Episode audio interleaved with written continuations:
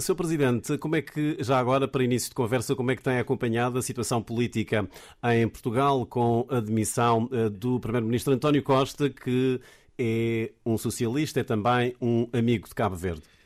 Bom, uh, uh, trata-se de uma questão uh, interna de Portugal. Estou a acompanhar com muita atenção, tendo em conta a proximidade entre Cabo Verde e Portugal, mas não gostaria de pronunciar-me diretamente sobre essa questão.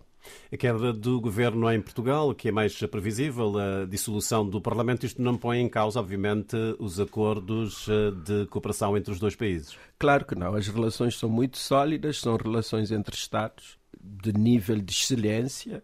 Há a perenidade dessas relações e vai haver naturalmente continuidade. Algumas ilações podemos uh, retirar desse episódio. Uma simples frase num comunicado do Ministério Público acaba por uh, ditar essa demissão de António Costa. Assim é democracia.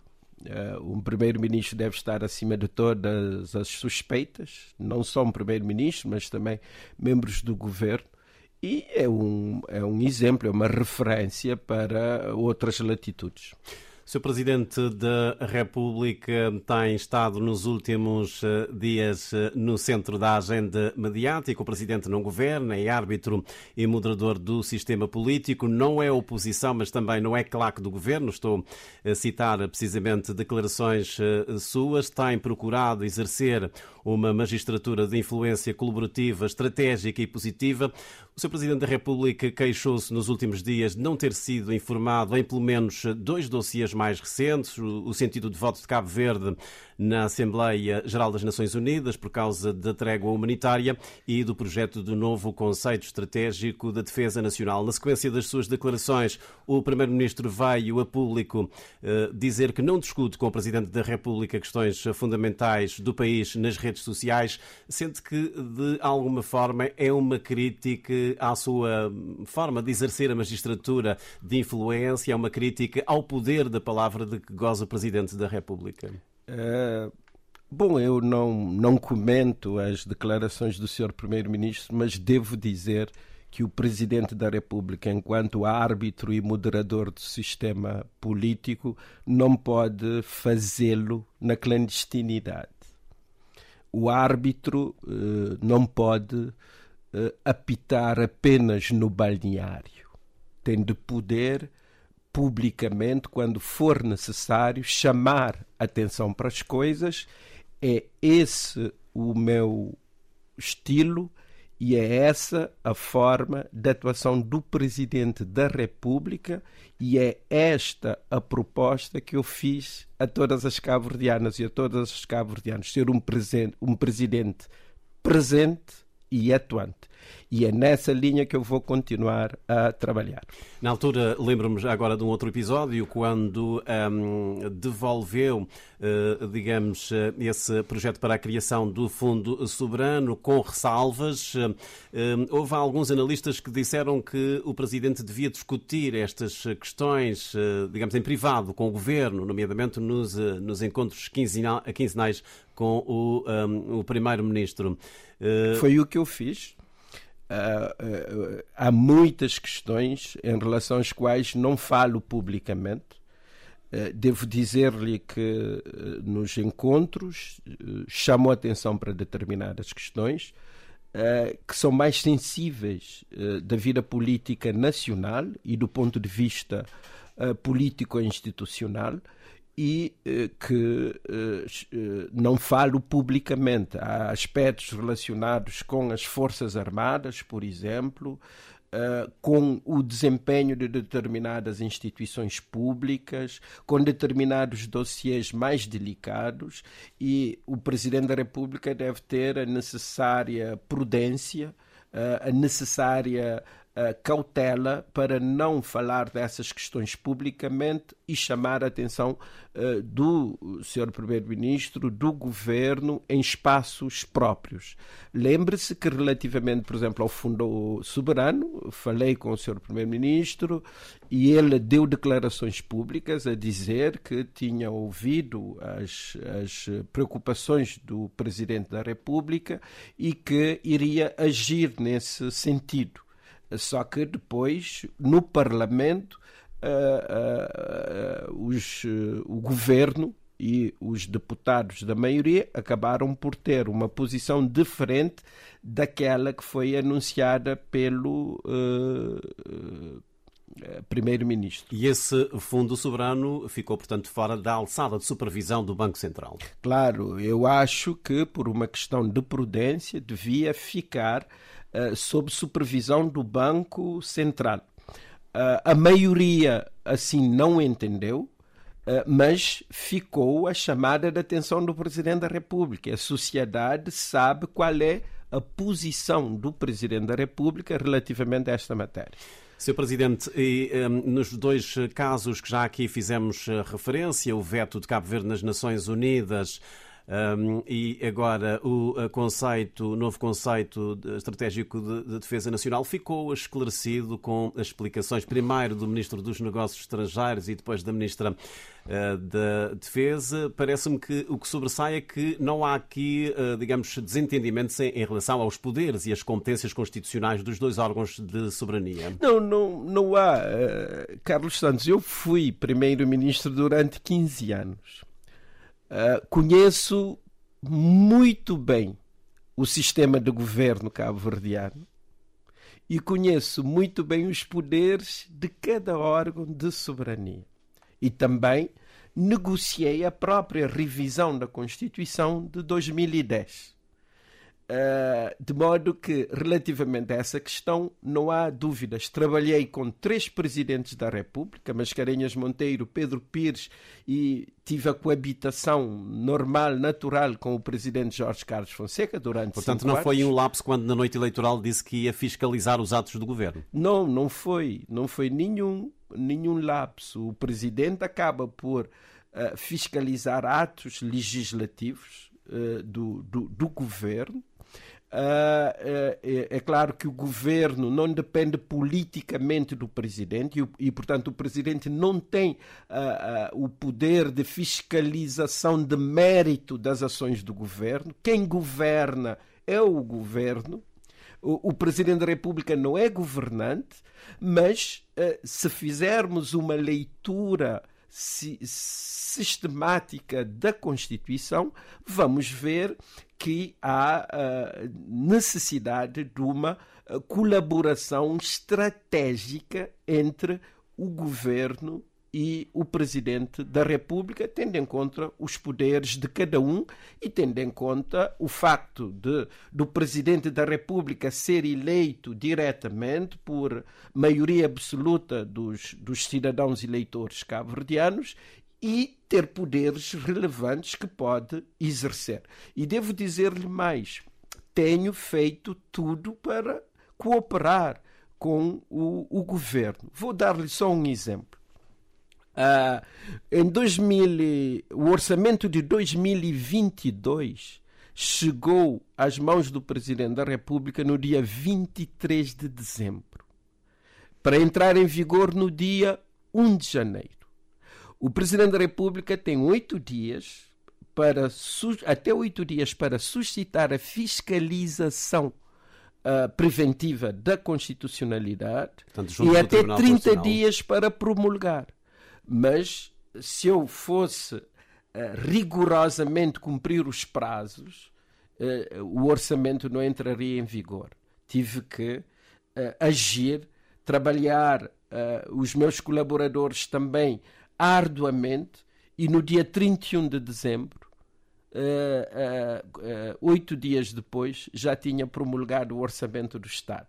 Há dias recebi um diploma do governo e o governo pediu-me para promulgar esse diploma em 24 horas, porque senão o país ficaria sem uh, cumprir um requisito essencial para ajuda orçamental menos de 24 horas. Tivemos que analisar o diploma para colaborar. Está aqui em causa o quê? O, o, o interesse do país.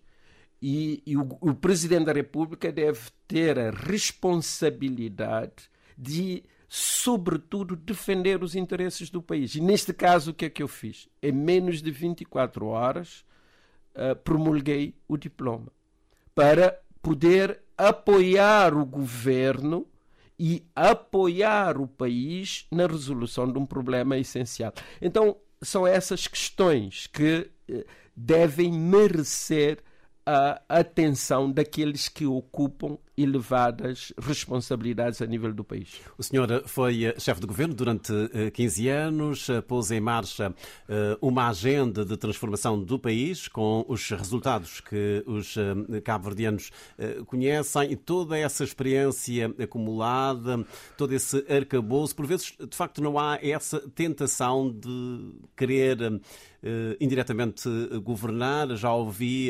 declarações suas a pedir mais celeridade celeridade, eh, mais rapidez nas, nas reformas, é preciso acelerar o passo. Fica às vezes incomodado quando vê que as coisas estão a caminhar muito lentamente do ponto de vista governativo? Eh, em primeiro lugar, é, é o meu papel, é o meu papel chamar a atenção, é o meu papel aconselhar.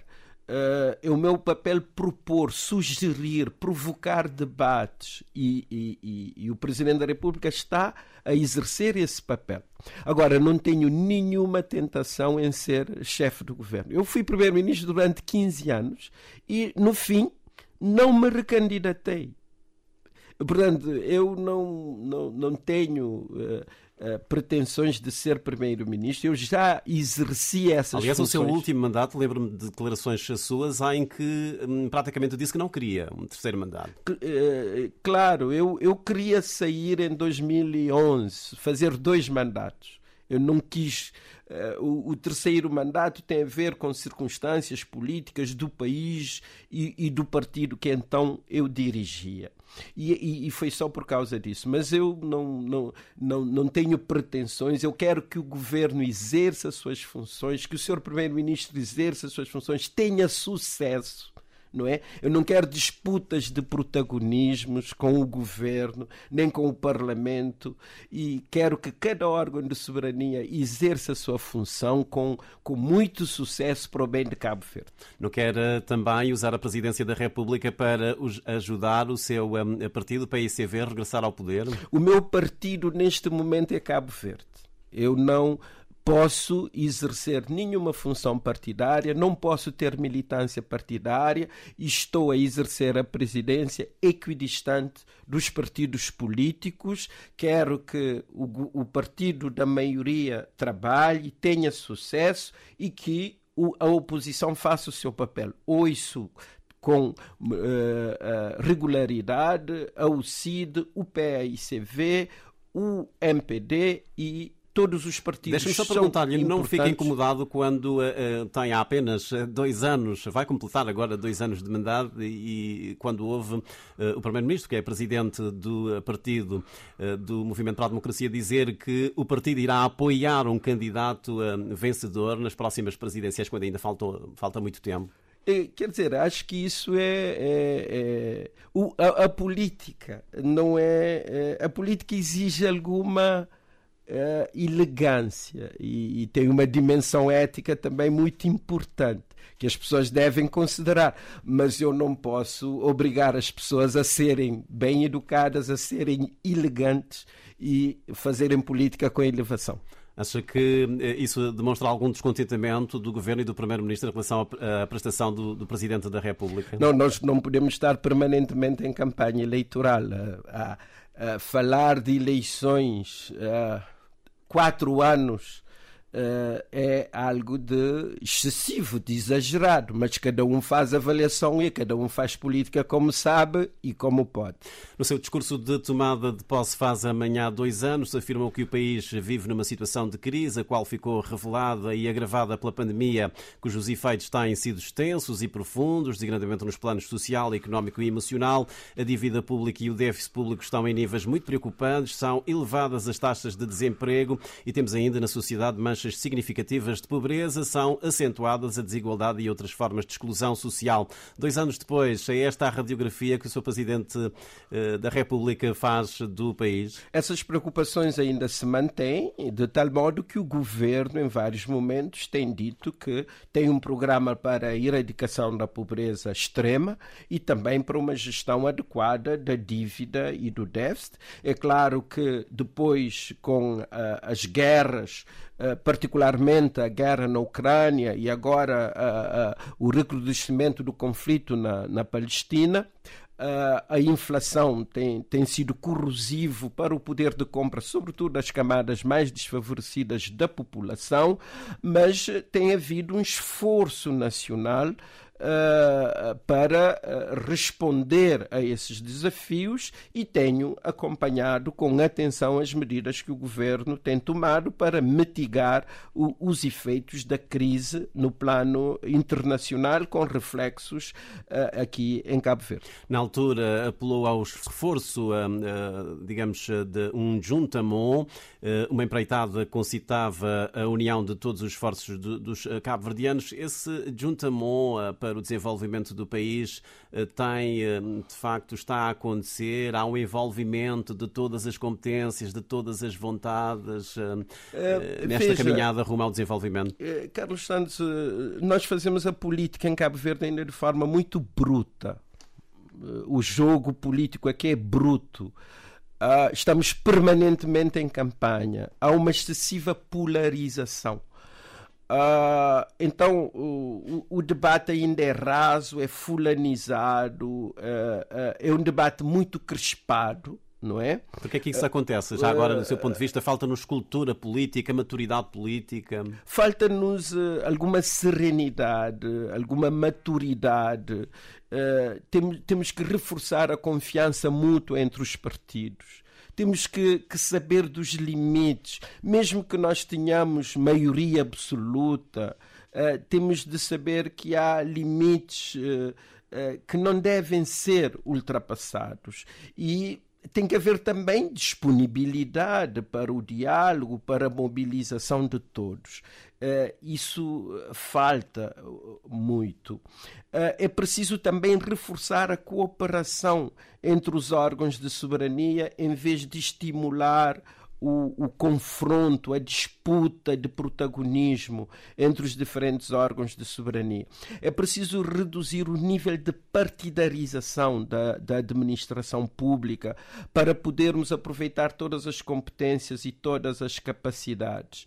E, e, é nessa linha que eu tenho chamado a atenção nas minhas intervenções para reaprendermos a, a discordar para reaprendermos a, a discutir e, e, para melhorarmos o processo de formação das políticas públicas, não só a, a, a, eficiência na execução, a eficácia dos resultados, mas, sobretudo, mais sofisticação. E a política eu, eu, é nobre, é, é, é algo bonito, não é?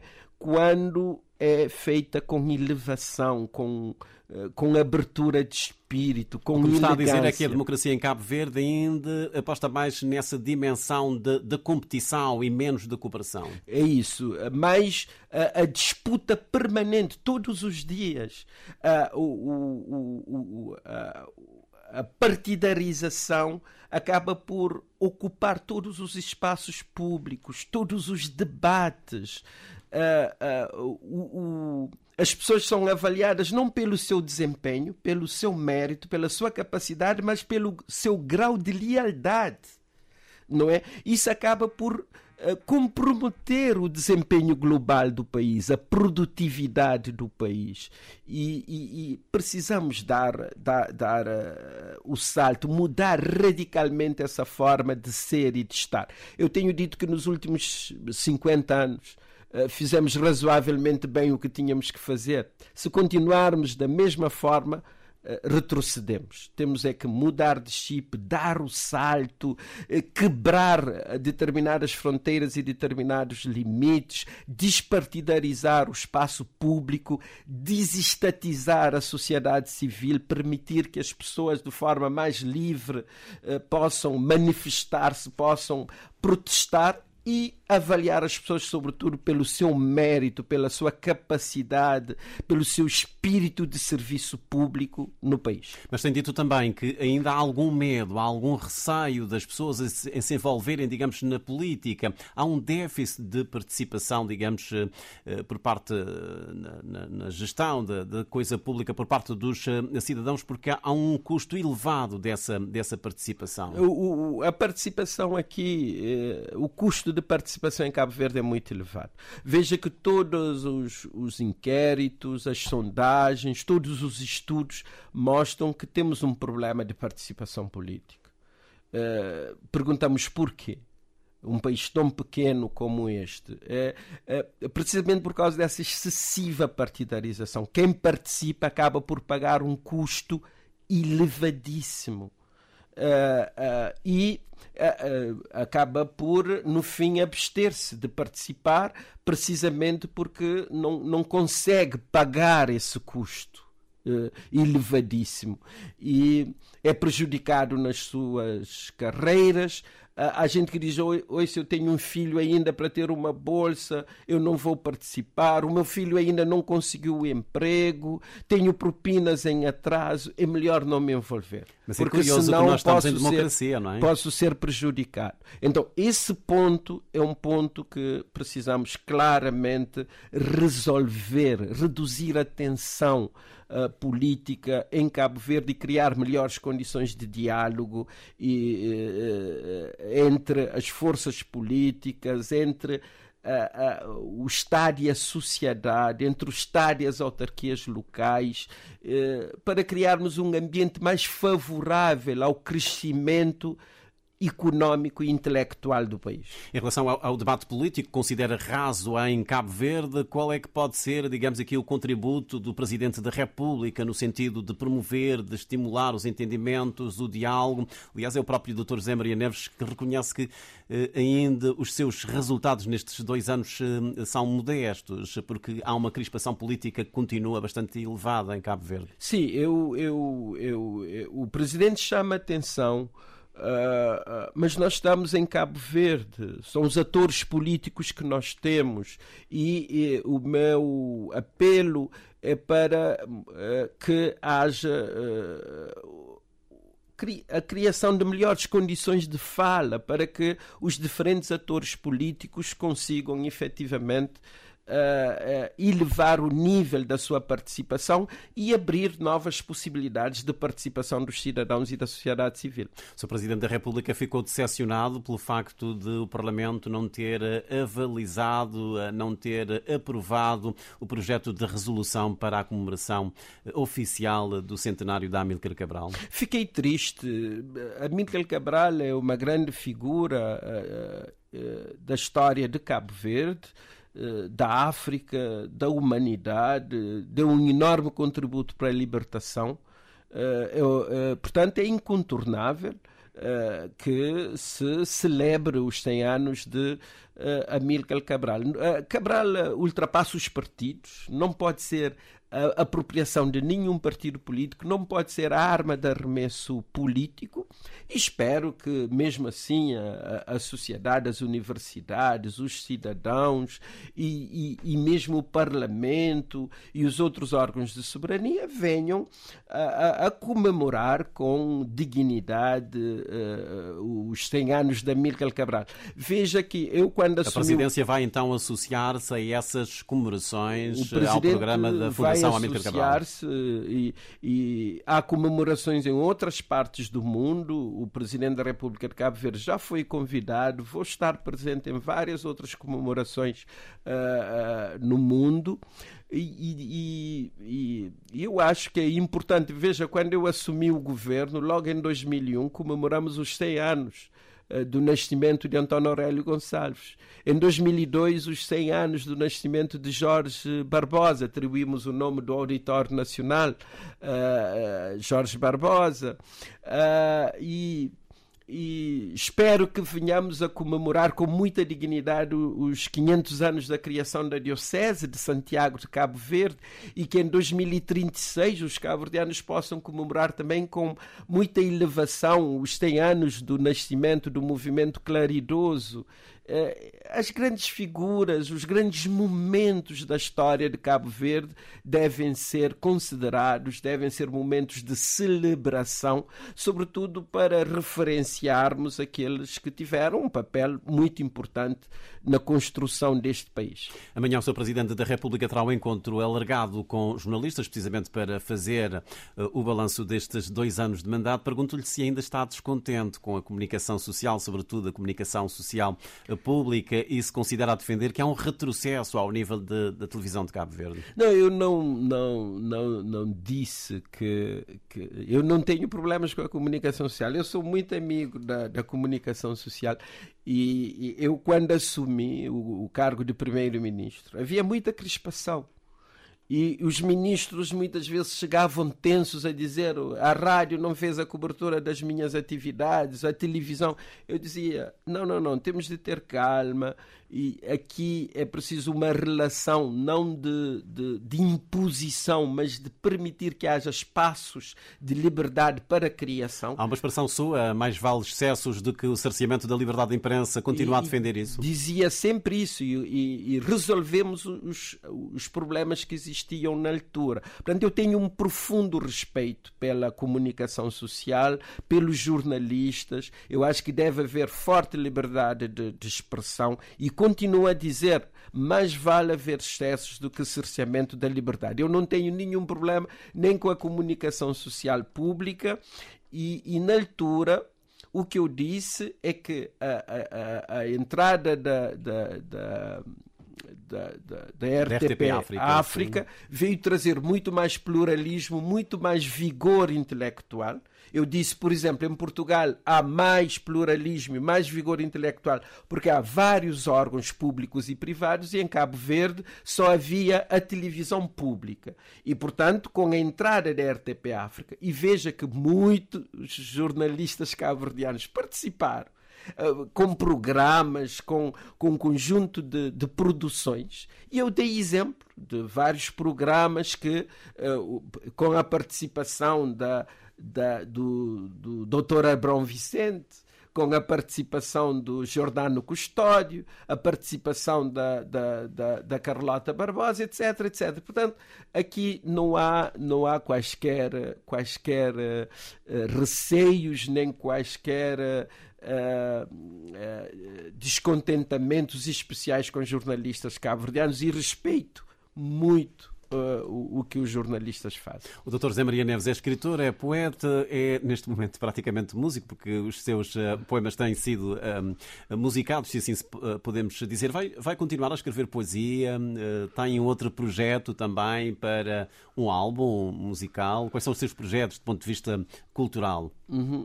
Eu continuo a escrever há, há algumas letras que estão a ser neste momento musicadas basicamente é isso. Há momentos em que uma palavra. Mas essas funções da Presidência da República dão-lhe tempo para, digamos, essa, essas criações mais uh, espirituais, mais uh, culturais? Veja, eu ando todos os dias de manhã, uh, a partir das seis já, já estou a levantar. E durante o percurso ouço a rádio para, para poder estar-me informado e, e penso eh, na vida, nas coisas da vida, uh, e acabo por escrever uma outra coisa.